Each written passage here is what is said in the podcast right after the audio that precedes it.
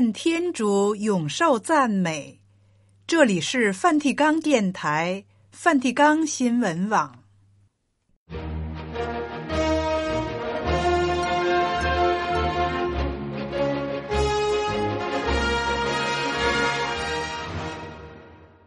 听众朋友好，今天是二月二十六日，星期一。在今天的节目时间里，先为您报道新闻时事、圣座活动和普世教文，然后播送圣使马窦的福音。节目介绍完了，先请您收听新闻报道。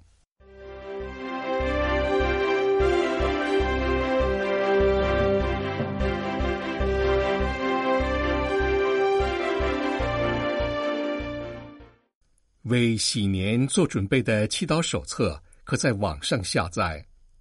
梵蒂冈博物馆举行活动，纪念诺加拉和比亚杰蒂。从游客到朝圣者网站开通了，只是圣座传播部选出的一组青年传播者分享其经验的成果。准备迎佳节，中国天主教徒四旬期之旅。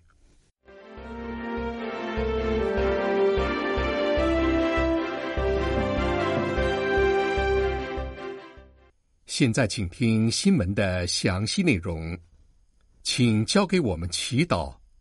这是圣座福音传播部为今年祈祷年预备的祈祷手册的名称。这个祈祷年由教宗方济各订立，为明年二零二五年喜年做准备。祈祷手册的意大利语版目前已在该部会的网站上公布。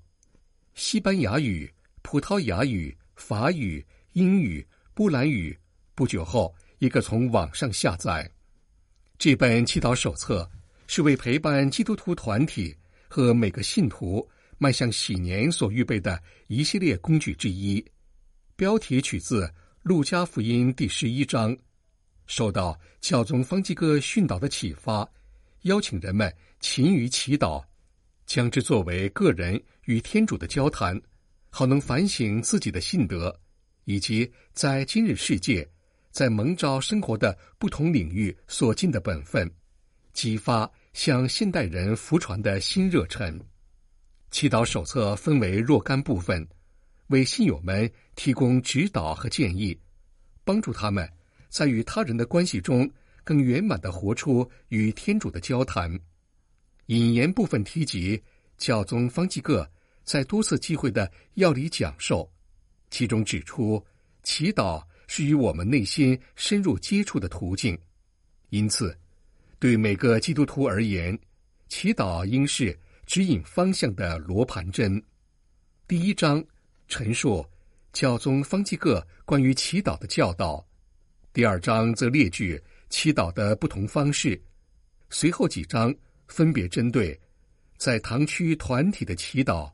在家庭的祈祷、青年的祈祷、关于祈祷的退信、关于祈祷的要理讲授、隐修生活的祈祷、圣所的祈祷，以及信友为二零二五年喜年的祈祷。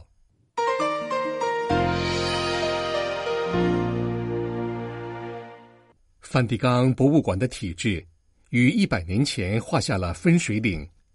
现任馆长亚塔女士。以这番话为二月二十二日的会议下了定义。当天的会议是梵蒂冈博物馆周四系列活动二零二四年季度的第一场，献给诺加拉和比亚杰蒂。当初如果没有这两位人物，教宗的收藏馆就没有今天的样貌。亚塔馆长说，在我们博物馆现代化和当代发展的许多层面。诺加拉和比亚杰蒂是关键人物。诺加拉曾经是教宗博物馆和朗厅总管，从一九二零年起担任这个职务，直到一九五四年六月十九日蒙主恩召。比亚杰蒂的入职时间与前者相差只有一年左右，一直负责宗座工会化的艺术指导工作，到一九四五年为止。并于一九二三年创建了梵蒂冈博物馆绘画及木材修复工作坊。作为考古学家和伊特拉斯坎文明专家，诺加拉是一位享誉国际的学者，其人文素养和领导才能出类拔萃。比亚杰蒂在修复领域具备严谨的科学态度，高瞻远瞩，开辟了博物馆的新展区。博物馆。从19世纪的设备开始，经历了欧洲历史上极度困顿的一段时期，发展成现代化的体制，向国际交流开放，接待众多学者和访客。他们两人都曾为三任教宗效劳：本笃十五世、庇护十一世和庇护十二世。亚塔女士指出，诺加拉为教宗庇护十一世效力，包括。在一九二九年签订《拉特朗条约》和梵蒂冈建国的前后，他是一位给梵蒂冈博物馆带来重大更新的匠人。因着拉蒂教宗心怀朴实的愿景，梵蒂冈博物馆向世界开放，开设新的美术馆，有了新的概念。诺加拉也对修复和维护十分关注。从这个观点。就与我们庆祝的第二位人物有关，即比亚杰蒂。他复兴了梵蒂冈在保存艺术品的技艺方面传承了多个世纪的传统，建立了修复工作坊和科学研究室。这对于维护修复领域的良好运作起了决定性的作用。亚塔馆长继续解释：诺加拉的左膀右臂是比亚杰蒂。这位非凡的艺术大师、修复大师，如同世世代代的修复家一样，却在修复概念上有现代化的视野。因此，将诺加拉的政策与庇护十一世的愿景完美的结合起来。他同时是艺术历史学家，又是修复大师。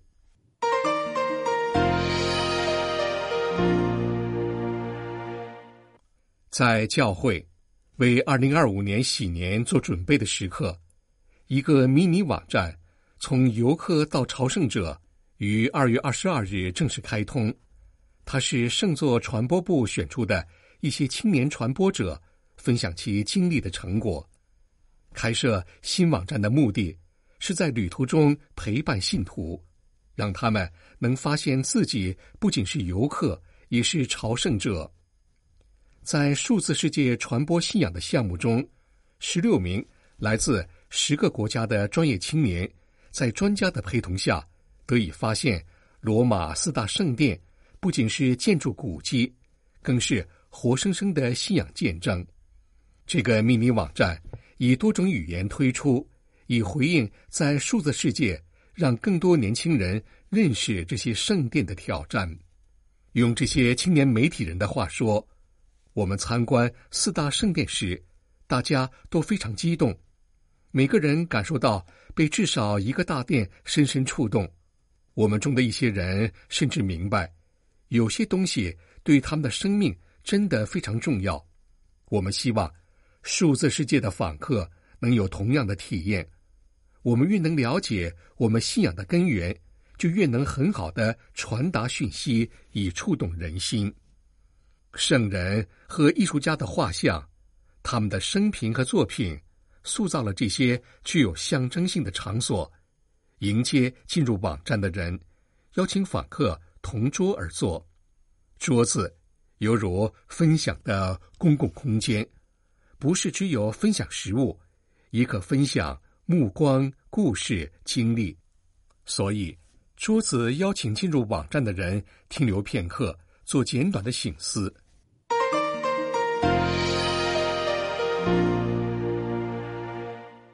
今年四旬期的开始，适逢农历新年时期，这是中华文化中一个重大的传统节日。信仰通讯社发表文章，介绍了当地教会在春节期间迎来四旬期的情况。二月十四日，标志着教会礼仪年重要时刻四旬期开始的圣灰礼仪后，中国大陆唐山市韩城堂区的教友们。领到了本堂司铎王宝亮神父为大家特别准备的四旬期善功卡，以极其实用、可行的具体方式，帮助教友善度四旬期的灵修生活。例如，为家庭、圣召、教会、神父、福传祈祷，念早课或者晚课，背圣经和读圣经，半小时不看手机等。通过这种方式，提醒教友们要特别注重内心的祈祷、内心的守斋、内心的善功。弥撒讲道中，江小满神父引用生动有趣的故事，让教友们深切感受到四旬期守斋、祈祷、施舍的重要，并特别强调守斋要发自内心，这是一种精神，而不是流于外在的一种形式。由此，中国各地教会团体本着淳朴、创意性的灵性生活，善度四旬期，在日常生活中，通过各种具体行动，全体教友共同迈向迎接逾越节的道路。二月六日，广州教区甘俊秋主教发表四旬期牧函，题目是“天主”。求你给我再造一颗纯洁的心。开篇卷首，主教就指出，今年四旬期的圣灰礼仪与我们的春节假期重叠，为我们带来了一些特殊考验和机遇。天主教会每年将四旬期与耶稣在旷野的奥迹联系在一起，鼓励信众在四旬期跟着耶稣一起净化心灵。操练不熟，更认真看待基督徒生活，好为逾越节三日庆典和复活节做准备。四旬期内，教会劝勉教友祈祷、克己、补赎、悔改、施舍、守斋等。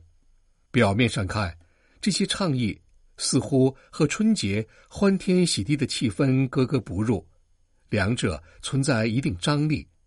但事实上，一切出于爱的意向的行为，最终都指向了天主。因此，我们在暂别今年背井离乡的孤独都市生活，回到其乐融融的家中的时候，我们也在圣辉礼仪中向天主父亲对我们归家的不断召唤。那么，我们基督徒如何在这一举家团圆的时刻，沐浴在天主的爱与宽恕中呢？甘主教继续指出了，从基督信仰的视角去理解中国传统民族佳节春节的辞旧迎新，指出辞旧是对人悔改的邀请，迎新是我们在天主的恩宠中对生活充满欢乐盼望，在基督的爱内成了新人。正如圣保禄宗徒。在致哥林多人后书中提醒我们的：谁若在基督内，他就是一个新受造物，旧的已成过去，看都成了新的。接着，甘主教谈到了如何祈祷，强调四旬期是为了复活节做准备，更是传承家庭天主教信仰的黄金机会。我们可以在新年假期里。特别安排与家人一同参加感恩圣祭，特别是年三十的谢主弥撒和年初一求恩弥撒，全家一起感谢天主在过去的一年里眷顾与赐福，为家人的平安和健康，还有工作顺利祈求天主的保佑。我们通过与亲人一起祈祷和领受圣事，让家人关系。更加紧密团结，将感恩的氛围融入到春节中。我们不仅在传统文化中保持天主教信仰的独特性，还能使基督信仰成为我们传家之宝，在日常生活中善多天主圣言。这是每一个天主教家庭的宝贵传承，还无法替代的祈祷方式。而春节是关爱他人的绝佳时刻。从邻人开始，那么找到你的邻人又意味着什么呢？我们需要留意身边的邻居，特别是邻居中的长者，他们是否因为孩子未能回家过年而感到孤单？是否因为有家庭因为亲人的离世而感到悲痛和孤寂？是否有些小朋友的爸爸还在外务工，未能赶回家与他们团聚？我们要关心他们的需要，与他们分享天主的爱。新春佳节，我们透过关爱的行动，传递基督徒的爱和温暖，让邻里感受到基督徒的美与善。天主教家庭在春节期间持守传统，不仅是传统的欢庆，更是基督徒精神的崭新。我们通过与家人相处交流，共融的祈祷，关爱他人，让我们在春节期间体验到天主的祝福和平安。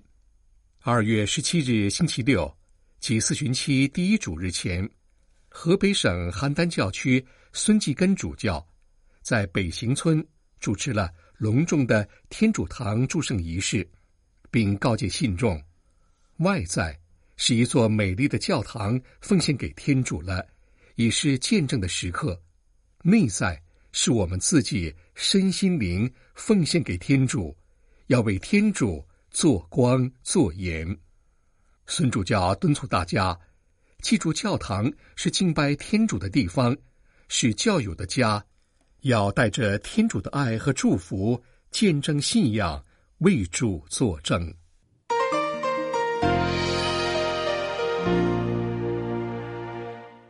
新闻报道播送完了，这里是梵蒂冈电台梵蒂冈新闻网。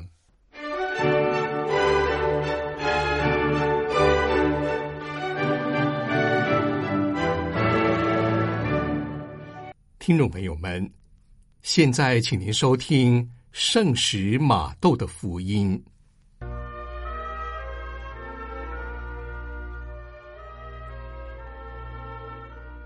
在耶稣时代的巴勒斯坦，流行着一种默西亚主义。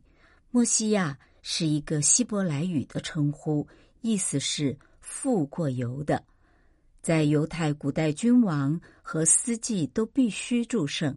那祝圣的礼仪就是富油，所以默西亚这个称呼可以指君王，也可以指司祭。在旧约圣经中，原来有一个预言，说有一位墨西亚将要给世界带来正义与和平。在耶稣的时代，一般犹太人都把这位墨西亚想象为一位耀武扬威的君王。他们都期待着他早日来临，好把统治他们的罗马人驱逐出巴勒斯坦。在今天的圣史马窦的福音节目中，我们谈谈耶稣是不是莫西亚。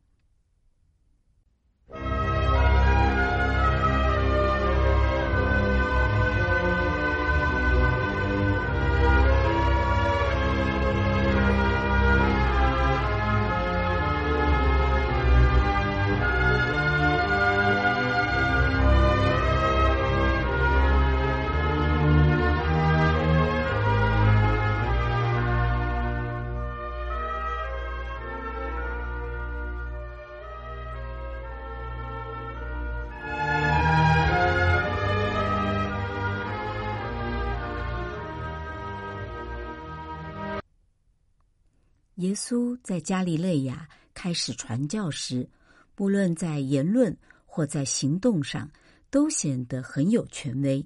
因此，有些人已在心中暗自希望，他就是他们所期待的默西亚。耶稣究竟是不是默西亚呢？耶稣自己回答了这个问题，但是他的答复引起了许多人的不满意。因为他不是一个耀武扬威、要把罗马人赶出巴勒斯坦的默西亚，于是，在耶稣和他的听众之间就发生了一连串不愉快的事件。后来，耶稣受人谋害，死在十字架上。这件事情的祸根也是在他的同胞们的错误的默西亚主义上。马窦福音的第十一和第十二章所记录的，大多是属于上面所说的不愉快的事。今天我们只介绍第十一章的开头，耶稣自然是默西亚这件事。攻读马窦福音第十一章第一到六节。耶稣嘱咐完了他的十二门徒，就从那里走了，为在他们的城里施教宣讲。若翰在狱中听到了基督所行的，就派遣他的门徒去，对他说：“你就是要来的那一位，或是我们还要等候另一位？”耶稣回答他们说：“你们去。”把你们所见所闻的报告给若翰。瞎子看见，瘸子行走，赖病人得了捷径，聋子听见，死人复活，穷苦人得了喜讯。凡不因我而绊倒的，是有福的。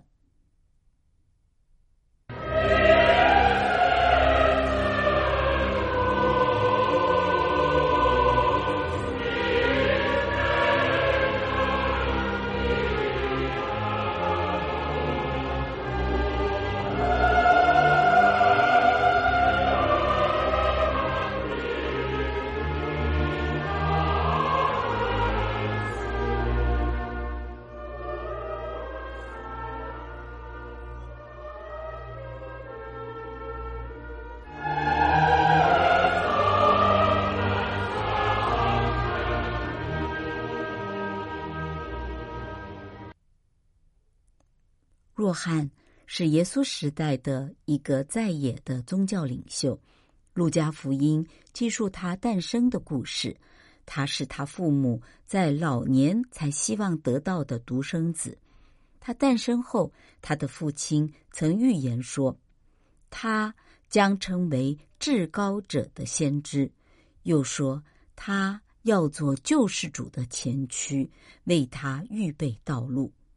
马窦福音也曾在第三章里谈到，若翰在犹太旷野宣讲，又在约旦河边给耶稣施行洗礼。至于若翰怎么会被关进在监狱里，马窦福音将在后面第十四章解释，在这里只谈到他的疑问。若翰向耶稣提出的疑问是。你就是要来的那一位，或是我们还要等候另一位？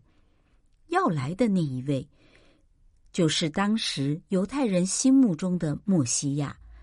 耶稣的答复是毫不含糊的，他是默西亚，但是他故意引用了旧约中依撒伊亚先知的话来回答若翰说：“瞎子看见了，跛子行走了。”麻风病人获得了洁净，聋子听见了，死人复活了，穷人听到了福音。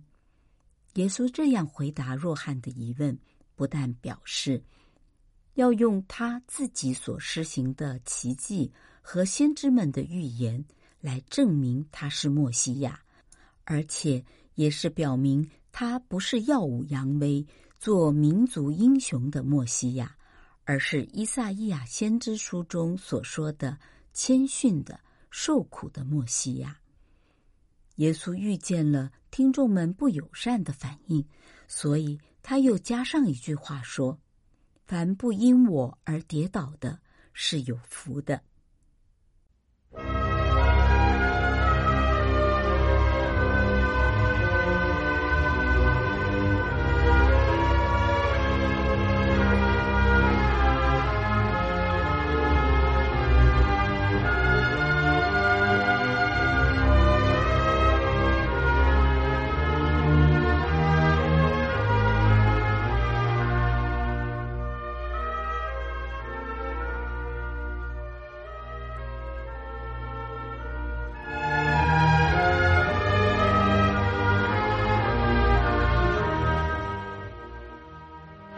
若翰洗者不敢确定耶稣是否就是要来的那一位，这似乎不太符合前述耶稣受洗时的情景，因为在耶稣受洗时，若翰洗者看起来知道耶稣就是以后要来的那一位，也是比自己更强的那一位。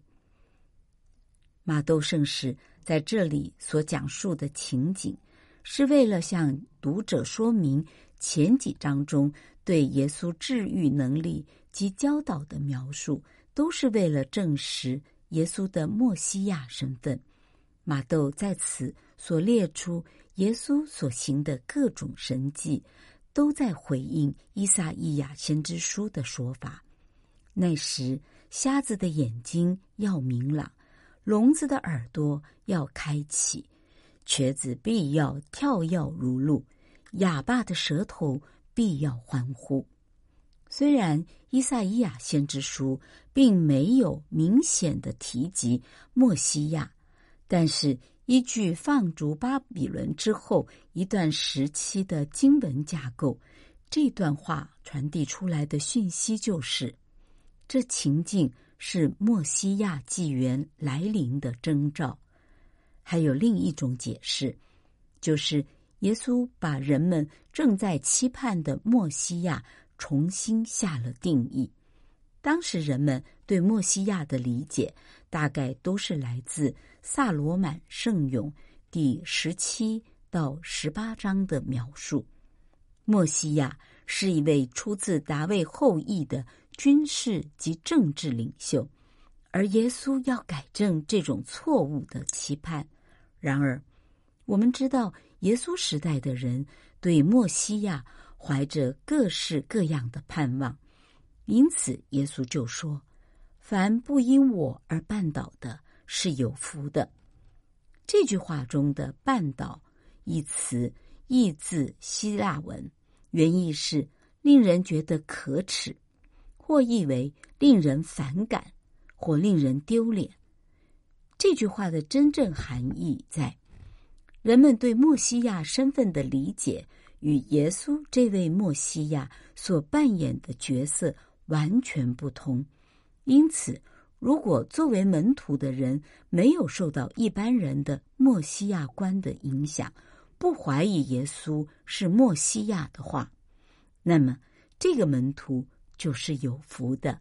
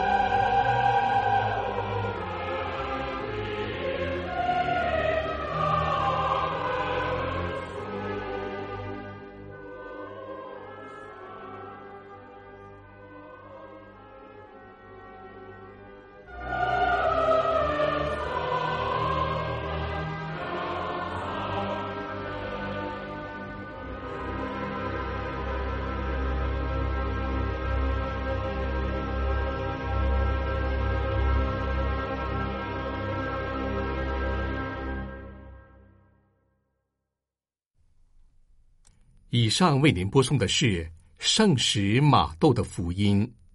这里是梵蒂冈电台、梵蒂冈新闻网。